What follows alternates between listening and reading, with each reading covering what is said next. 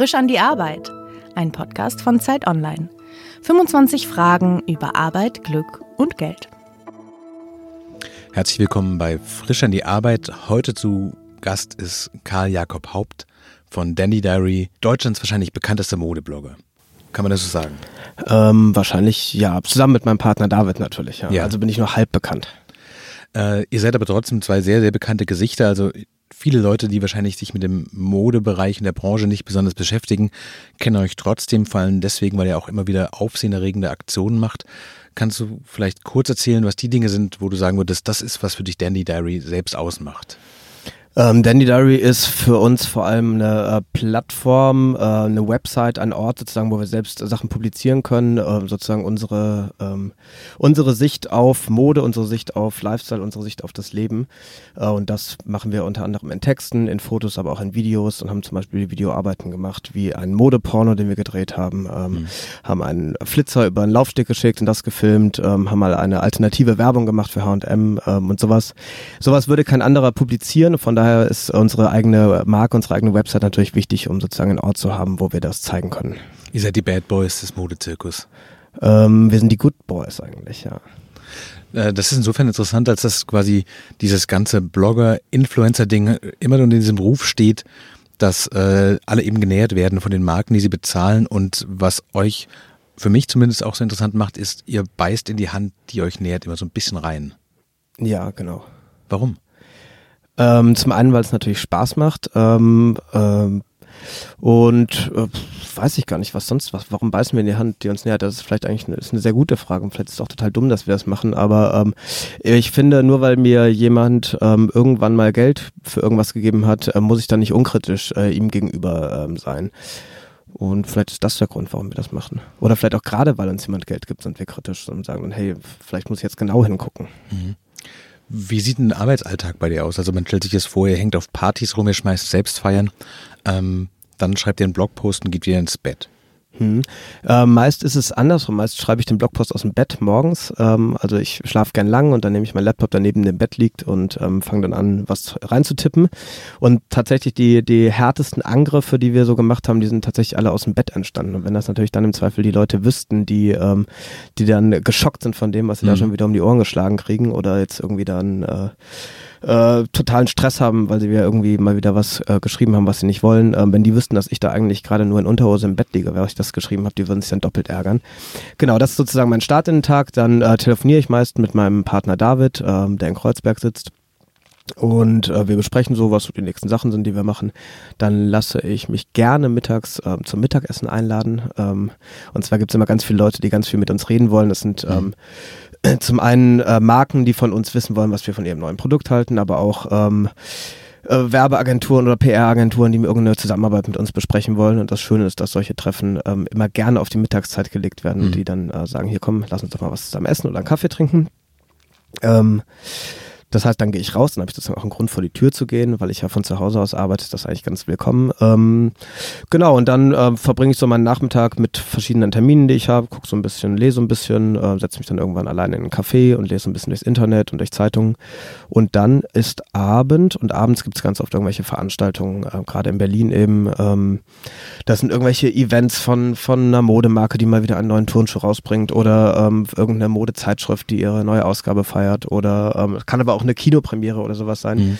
Ähm, sozusagen einfach soziale ähm, Events, wo ich Leute treffe, wo ich mich auch so ein bisschen darüber informiere, was passiert gerade in der Branche, wo ich natürlich selber auch äh, mich zeige, wo ich sage, zeige hier, ich bin noch da, mich gibt's auch und wo ich eben versuche, so ein bisschen ähm, Informationen darüber zu bekommen, über das, was ich am nächsten Tag vielleicht schreiben will. Dein Arbeitstag klingt so ein bisschen wie mein Wochenende. Wer bezahlt dich denn dafür? Also woher kommt das Geld letztlich? Mm, na, ich bezahle mich selbst, da ich ja bei mir selbst angestellt bin. Ja. Ähm, David und ich sind beide Geschäftsführer unserer kleinen Firma. Ähm, und das Geld kommt tatsächlich gar nicht so sehr, von daher ist das mit dieser Handbeißen, die uns füttert, nur so halb richtig. Das ist natürlich, klingt immer sehr schön, aber so ähm, ist nur halb richtig. Wir kriegen gar nicht so viel Geld aus der, aus der Modebranche. Das klassische Beispiel, was ich immer äh, erzähle, ist, wie wir Geld verdienen. Ähm, zum Beispiel und eine Jeansfirma wie Levi's sagt, sie hat eine neue Jeans, die sie rausbringt und dann ruft uns die per Werbeagentur von Levi's an und sagt, pass mal auf, hier, wir haben eine neue Levi's 501 in einer neuen Farbe, ähm, möchtet ihr darüber nicht schreiben? Und sage ich, ja klar, darüber können wir gerne schreiben, das passt thematisch, finden Jeans eh gut, Levi's finden wir eine gute Marke, ähm, das kostet dann so und so viel Euro. Und dann sagen die ja oder nein, oder es wird dann auch verhandelt. Dann sagen die, ja, wir wollen aber gerne, dass ihr die Hose auch anzieht und ein Foto damit macht. Und dann sage ich, ja, okay, schick mir die doch mal. Und so verdienen wir unter anderem Geld. Das ist aber nur die eine Seite. Ähm, die zweite, die wahrscheinlich ähm, genauso wichtige ähm, oder ja, ja doch genauso genauso viel ähm, Geld sozusagen einbringt, Umsatz bringt, ist sind Alkoholfirmen tatsächlich, die einfach sozusagen mhm. von von unserem Image partizipieren wollen, ähm, dem Image der modischen Typen, die aber auch so ein bisschen draufgängerisch sind und mhm. irgendwie auch mal eine Party machen und sowas ähm, und äh, die finden uns total ähm, gut. Da arbeiten wir ganz eng mit vielen zusammen ähm, von daher, und dann kommt sozusagen das Geld aus dem Bereich, wo wir überhaupt gar nicht normalerweise drüber berichten, weil das mhm. passt, also passt einfach gar nicht auf den Modeblock, sondern dann ähm, ist es eben so, dass wir auf einem Event sind und ein bestimmtes Bier trinken oder dass wir ähm, mit auf eine auf eine äh, Filmpräsentation fahren, wo dann ein bestimmtes Getränk getrunken wird, ein bestimmter Whisky oder sowas ähm, und dafür bekommen wir dann auch Geld. Und der dritte Punkt, wo wir Geld bekommen, sind eben eigene Events, die wir machen. Ähm, da machen wir unter anderem zweimal jährlich zur Berliner Fashion Week die Opening Party, die ähm, relativ groß ist, wo viele Firmen Interesse daran haben, mit uns zusammenzuarbeiten, weil da eben immer tausend Leute hinkommen, die alle ähm, immer sehr genau zur Zielgruppe gehören, die ganz viele Marken haben wollen. Das heißt, die sind jung, mhm. die haben relativ hohes Einkommen, die sind Opinion Leader, die sehen gut aus ähm, und dann gibt es viele Marken, die da eben gerne dabei sein würden. Da reicht es von ähm, einer Marke, die irgendwie nur ihr Logo irgendwo im Hintergrund ähm, platziert, bis hin zu, sagen wir mal, eine Wodka-Marke, die uns dann Gläser gibt, wo deren Logo drauf ist, mhm. wo dann alle Leute dieses Wodka-Glas in der Hand haben. Du hast mal erzählt, dass du während der äh, Masterzeit in Hamburg im Journalismus gearbeitet hast. Was hast du genau gemacht? Dann habe ich im Masterstudium, worauf du äh, gerade anspielst, ähm, mich dann irgendwann beworben, weil ich einen Nebenjob brauchte. Ich brauchte Geld. Ähm, habe ich eine Anzeige gesehen von der Financial Times Deutschland, die es damals noch gab. Die deutsche Ausgabe der Financial Times, diese lachsfarbene ja. Wirtschaftszeitung. Ähm, und die haben einen Redakteur gesucht oder so Hilfsredakteur oder sowas für die Seite Recht und Steuern. Und das hast du gemacht. Und da ich Politikwissenschaft studiert habe, ähm, haben die gedacht, oh, natürlich muss er sich mit Recht und Steuern auskennen, weil wer macht, wer macht das Recht, wer macht die Steuern? Natürlich die Politik. Es war aber natürlich zu kurz gedacht. Ich habe denen aber auch nicht gesagt, dass ich mich gar nicht damit auskenne und habe dann angefangen über Recht zu schreiben und über, ja, über Steuern, wo ich mich halt wirklich an null, also wer das Politikwissenschaftsstudium kennt, weiß, das hat damit überhaupt gar nichts zu tun. Exakt nichts. Warst du eigentlich immer schon Karl Jakob Haupt oder ist es so diese Namenskonstruktion, du wirst Jakob genannt, aber das Karl steht immer davor. Also wenn ich jetzt suchen würde nach Karl Jakob Haupt Financial Times, würde ich da fündig werden oder wäre das eher Karl Haupt oder eher Jakob Haupt? Das weiß ich gar nicht, wie es damals, also ich bin geboren, mein Geburtsname ist Karl Jakob Haupt. Ähm, meine Eltern haben mich immer Jakob genannt, ja. komischerweise, also meinen zweiten Namen. Ähm, meine Freunde auch eigentlich immer Jakob, aber mein ganzer Name ist eben Karl Jakob Haupt. Ich weiß nicht, was man, ich habe noch nicht gegoogelt.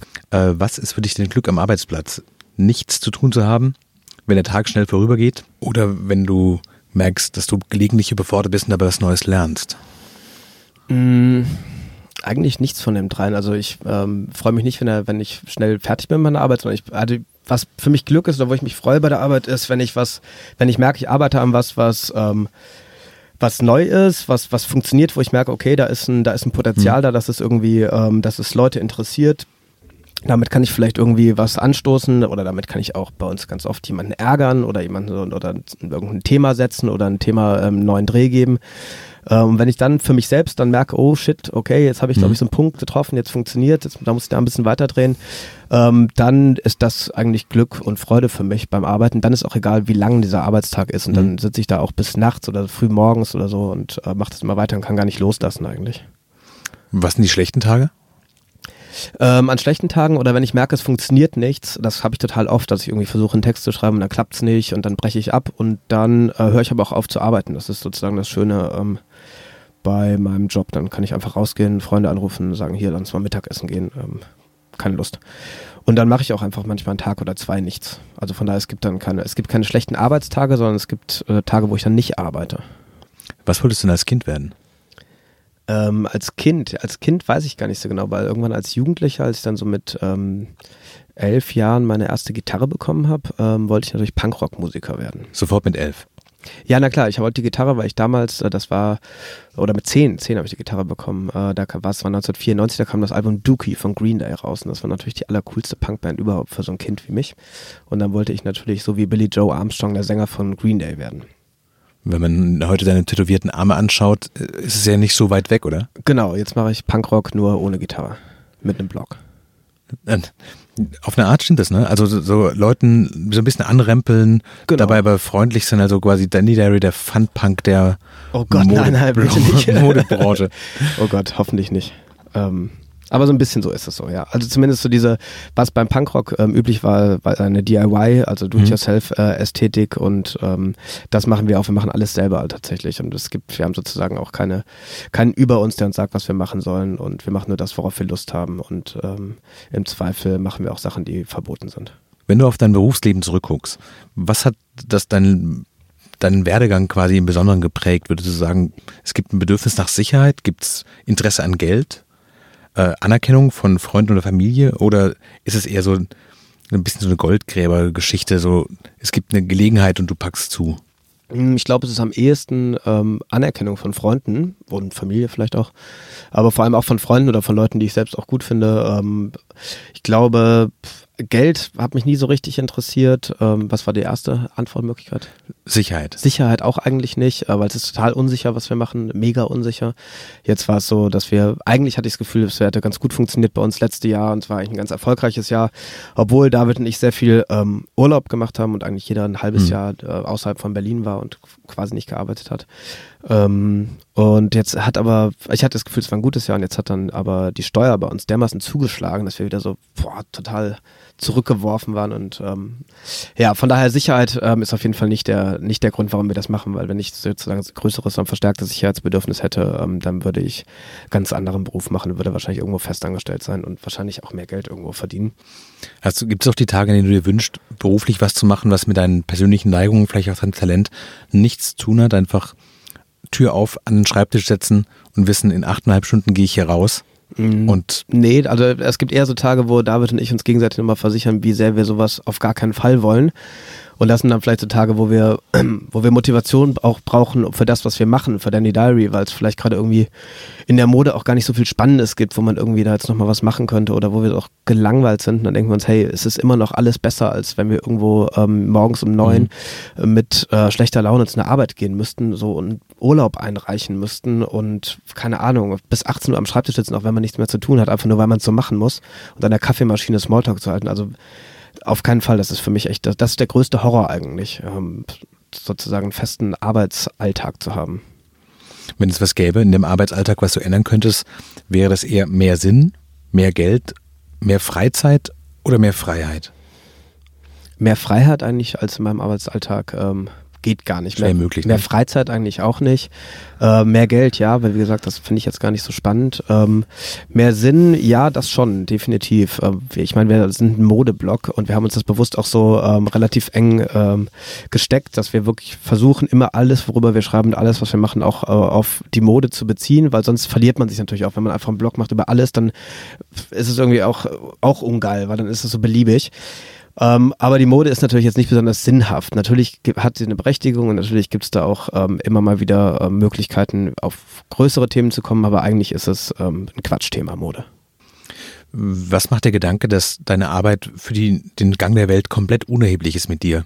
Den Gedanken habe ich so eigentlich gar nicht, weil natürlich auch mein Sein völlig unerheblich ist für die Welt, genauso wie das Sein jedes anderen, ähm, mehr oder weniger. Aber Ich du glaub- sitzt ja nicht in der Verwaltung und legst Blätter von A nach B oder es ist ja schon auch ein Streben nach Aufmerksamkeit. Ähm, ja, absolut. Ähm, ich glaube aber, dass man auch durch seine, also ich glaube auch, wenn man auf eine bestimmte Art über Mode ähm, spricht und über Mode berichtet, dass man damit sozusagen ähm, einen Effekt haben kann, der auch in andere Bereiche geht. Also indem man, indem wir zum Beispiel eine totale Freiheit zeigen, die wir, die wir in unseren Projekten haben. Also auch eine Freiheit des Denkens und des Machens. Wir machen es einfach. Wir machen auch eine Sache, die Mhm. vielleicht ähm, ähm, Ärger gibt oder die ähm, irgendwie im ersten Moment schräg wirkt. Und ich glaube, dass das auch inspirierend sein kann für Leute, die nicht in der Mode sind, sondern die sagen, hey, krass, guck mal, wenn, wenn die wenn die zwei alten Schulkumpels da in der Mode so einen Quatsch machen können, dann kann ich das vielleicht auch auf einem ganz anderen Feld. Und ich glaube, dass das sozusagen auch ähm, inspirierend sein kann für Leute. Von daher nicht ganz sinnlos nur, was wir machen, hoffentlich. Das heißt, die Momente des Ärgers sind eigentlich die schönsten Momente, weil das heißt, es ist nicht egal. Ärger ist total gut, ja. Ärger ist ähm, auch eine wahnsinnige Energie, die man dann kriegt. Ähm, klar, Ärger machen, Stress machen ist eigentlich das Schönste. Ich stelle mir den Arbeitsalltag, der erstmal ganz locker klingt, ähm, an einem Punkt stressig vor, nämlich zu sagen, so, jetzt ist gut, jetzt ist Feierabend. es gibt halt nie so richtig Feierabend bei uns. Das ist wahrscheinlich das, was, das, was du meinst. Ähm, andererseits gibt es aber auch so, es gibt gar nicht so viele Themen, mit denen wir uns beschäftigen. Und von daher ist dann irgendwann ist dann einfach so eine Lehre an Themen da. Und dann sagt man, okay, jetzt habe ich, für heute habe ich jetzt echt genug. Ich finde jetzt auch nichts mehr, was jetzt irgendwie mhm. berichtenswert ist oder habe auch keine Lust mehr oder das ist vielleicht auch nicht interessant. Von daher ist es vielleicht sogar andersrum äh, schwierig. Ich finde es eher schwierig, was zu finden, worüber, wo ich sozusagen meine Arbeitskraft reinstecke. Ein mhm. Thema, was mich interessiert, wo ich sage, hey, das ist doch jetzt mal was Spannendes. Oder das ist was, wo jetzt ein Kommentar von mir, sei es ein Video, sei es ein Text, sei es ein Foto, ähm, spannend wäre. Bist du dir selbst ein guter Chef? Oh, ich bin sehr schlechter Chef, weil ich natürlich viel zu wenig arbeite und viel zu, ähm, ja, viel zu viele andere Sachen mache und viel zu schnell abgelenkt bin und weil ich, ähm, ja, ja, vor allem, weil ich echt nicht viel arbeite. Gibt es Dinge, die ihr machen müsst? Also wo ihr merkt, so, das muss jetzt sein, hat keiner von uns beiden Bock drauf, aber hier dran führt kein Weg vorbei, sonst läuft das ganze Ding immer in den Bach runter. Ähm, es gibt solche Sachen, unter anderem ist das natürlich die Steuer. Klar. Da bin ich aber ganz froh, dass das David für uns macht. Ähm, das, ich weiß auch gar nicht, wie es dazu gekommen ist. Irgendwann war es so, dass er das einfach übernommen hat. Und da bin ich sehr dankbar, weil ich das genauso schlecht kann wie er wahrscheinlich auch und aber auch total wenig Lust drauf habe.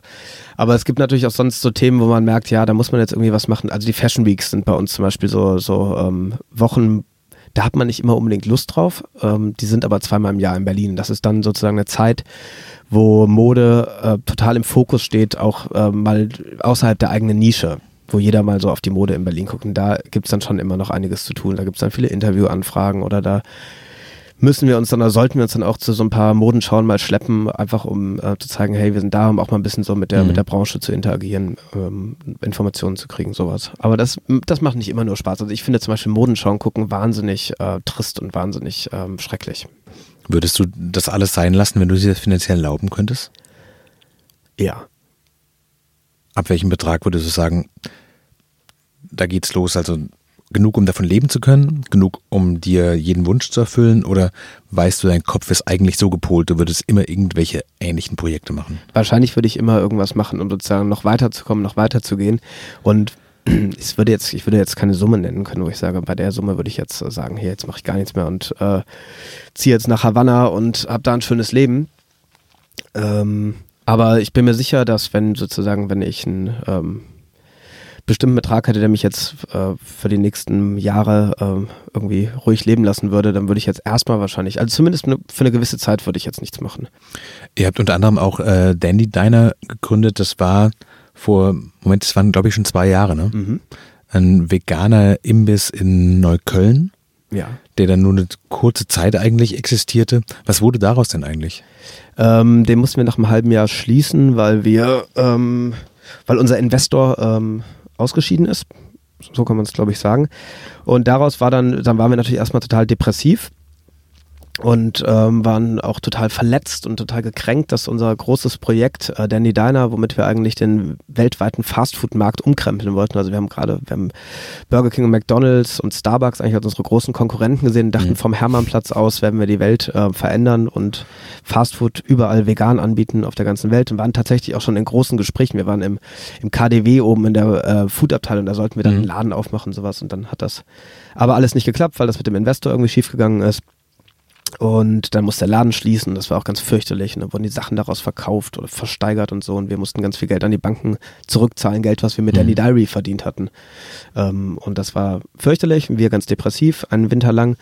Und jetzt haben wir dann äh, jüngst ein Fahrrad gekauft, ein Wurstfahrrad und möchten vegane Hotdogs äh, verkaufen am Alexanderplatz und haben uns jetzt überlegt, wir gehen jetzt sozusagen, wir downsizen, wir gehen jetzt zurück, ähm, wie sagt man, ähm, Think Global, Act Local, das ist jetzt unser neues ja. Motto und haben jetzt ein, ein Wurstfahrrad, an dem Hotdogs verkauft werden. Übrigens von einem ähm, gelernten Metzgermeister.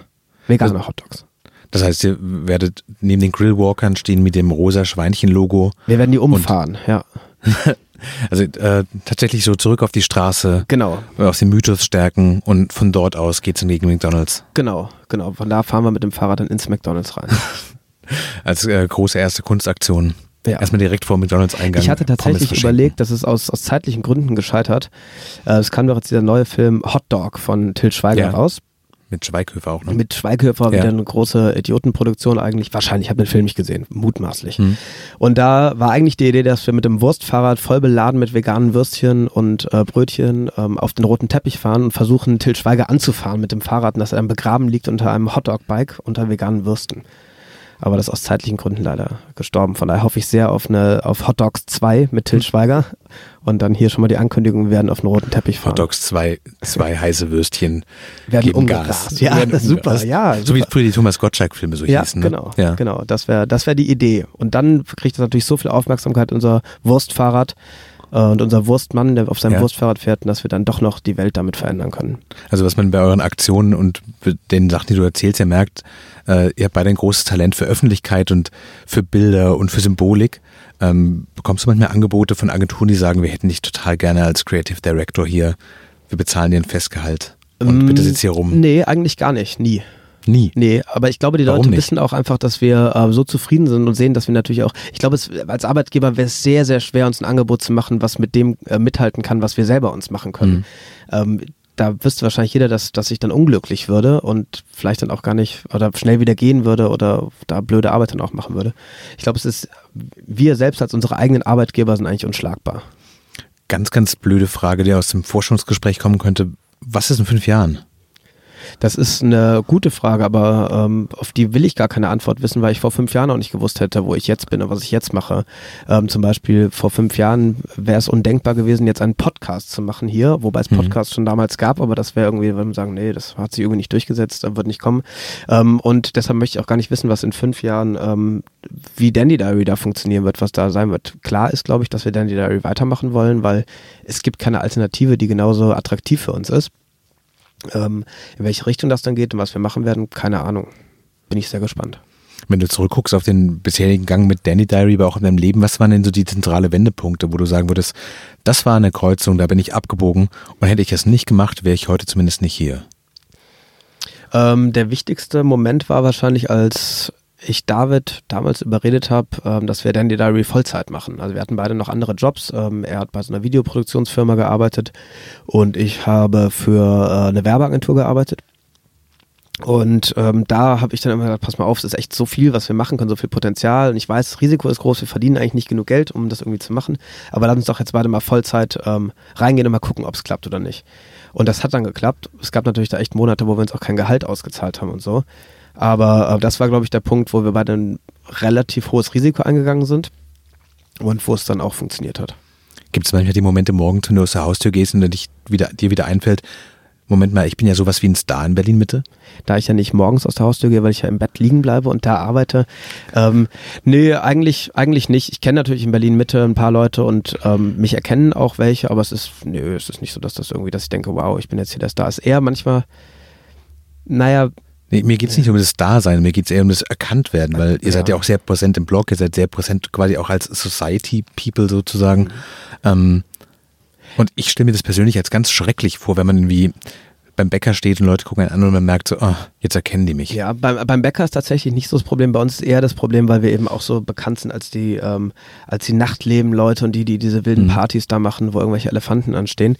Dass, ähm, wenn ich nachts irgendwo in einer, in einer Bar oder in, einer, in, einer, in einem Club, wo ich mittlerweile selten bin oder in einer, keine Ahnung, in einer Kneipe bin, da habe ich dann das Gefühl, dass dann ganz viele Leute kommen und natürlich auch die Hemmschwelle niedriger ist, dann jemanden anzusprechen. Man ist vielleicht ein bisschen angetrunken und dann sieht man mich in der Ecke und denkt, ja, hier ist ja das Umfeld und wir sind ja irgendwie jetzt uns auch sehr nah, weil wir sind ja beide jetzt in dieser coolen Bar.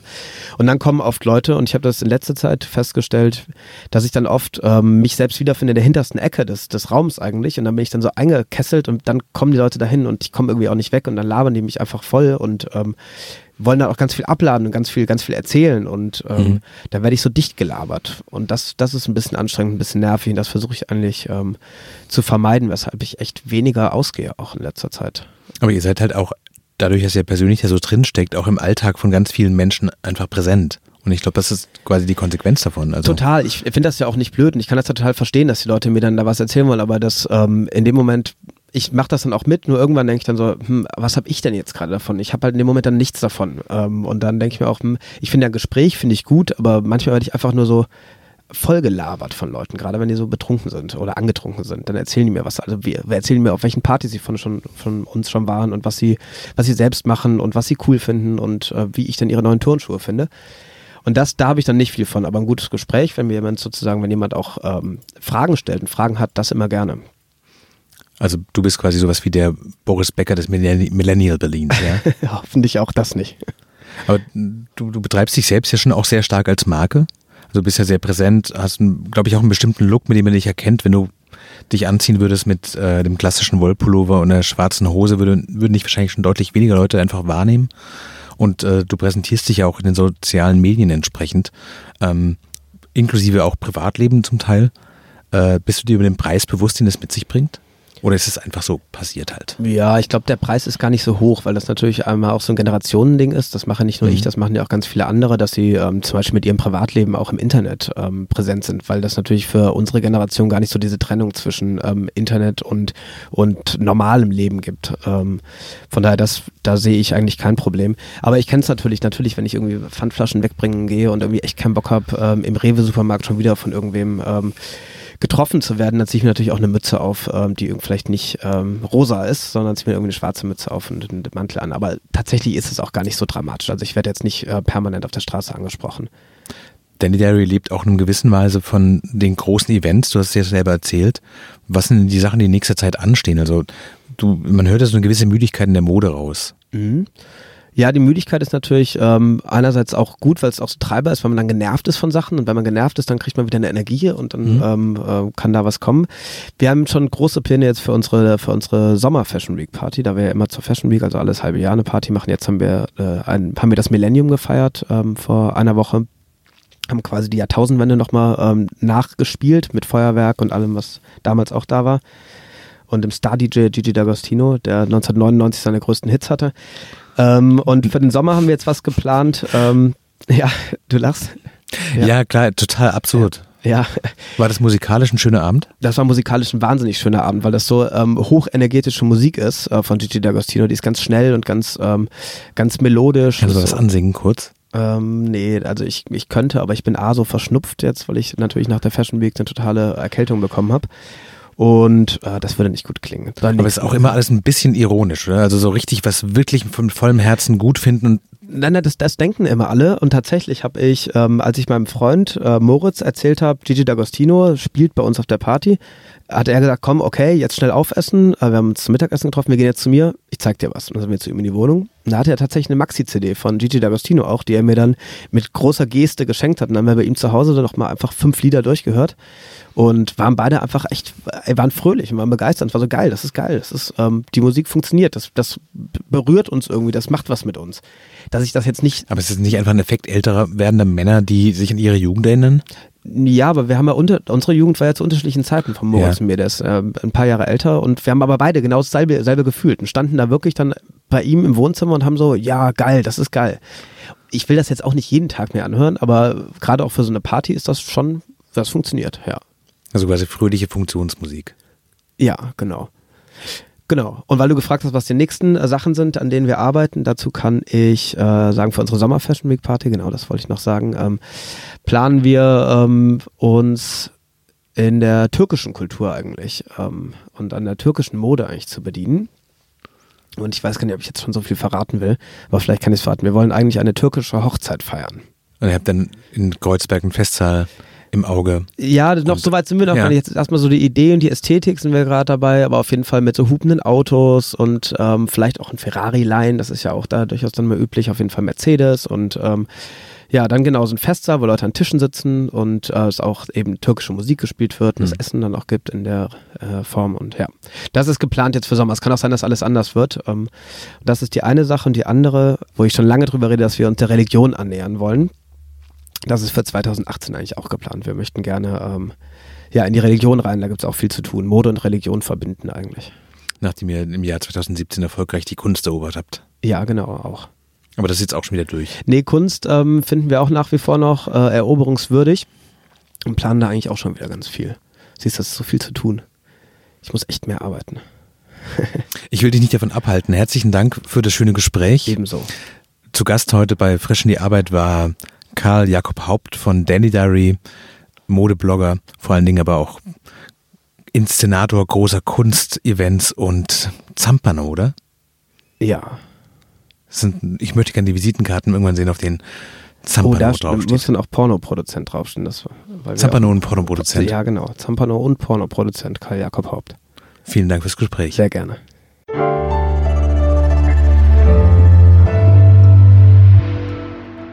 Frisch an die Arbeit, ein Podcast von Zeit Online. Konzipiert und moderiert von Leonie Seifert und Daniel Erck. Produziert von Maria Lorenz, poolartists.de.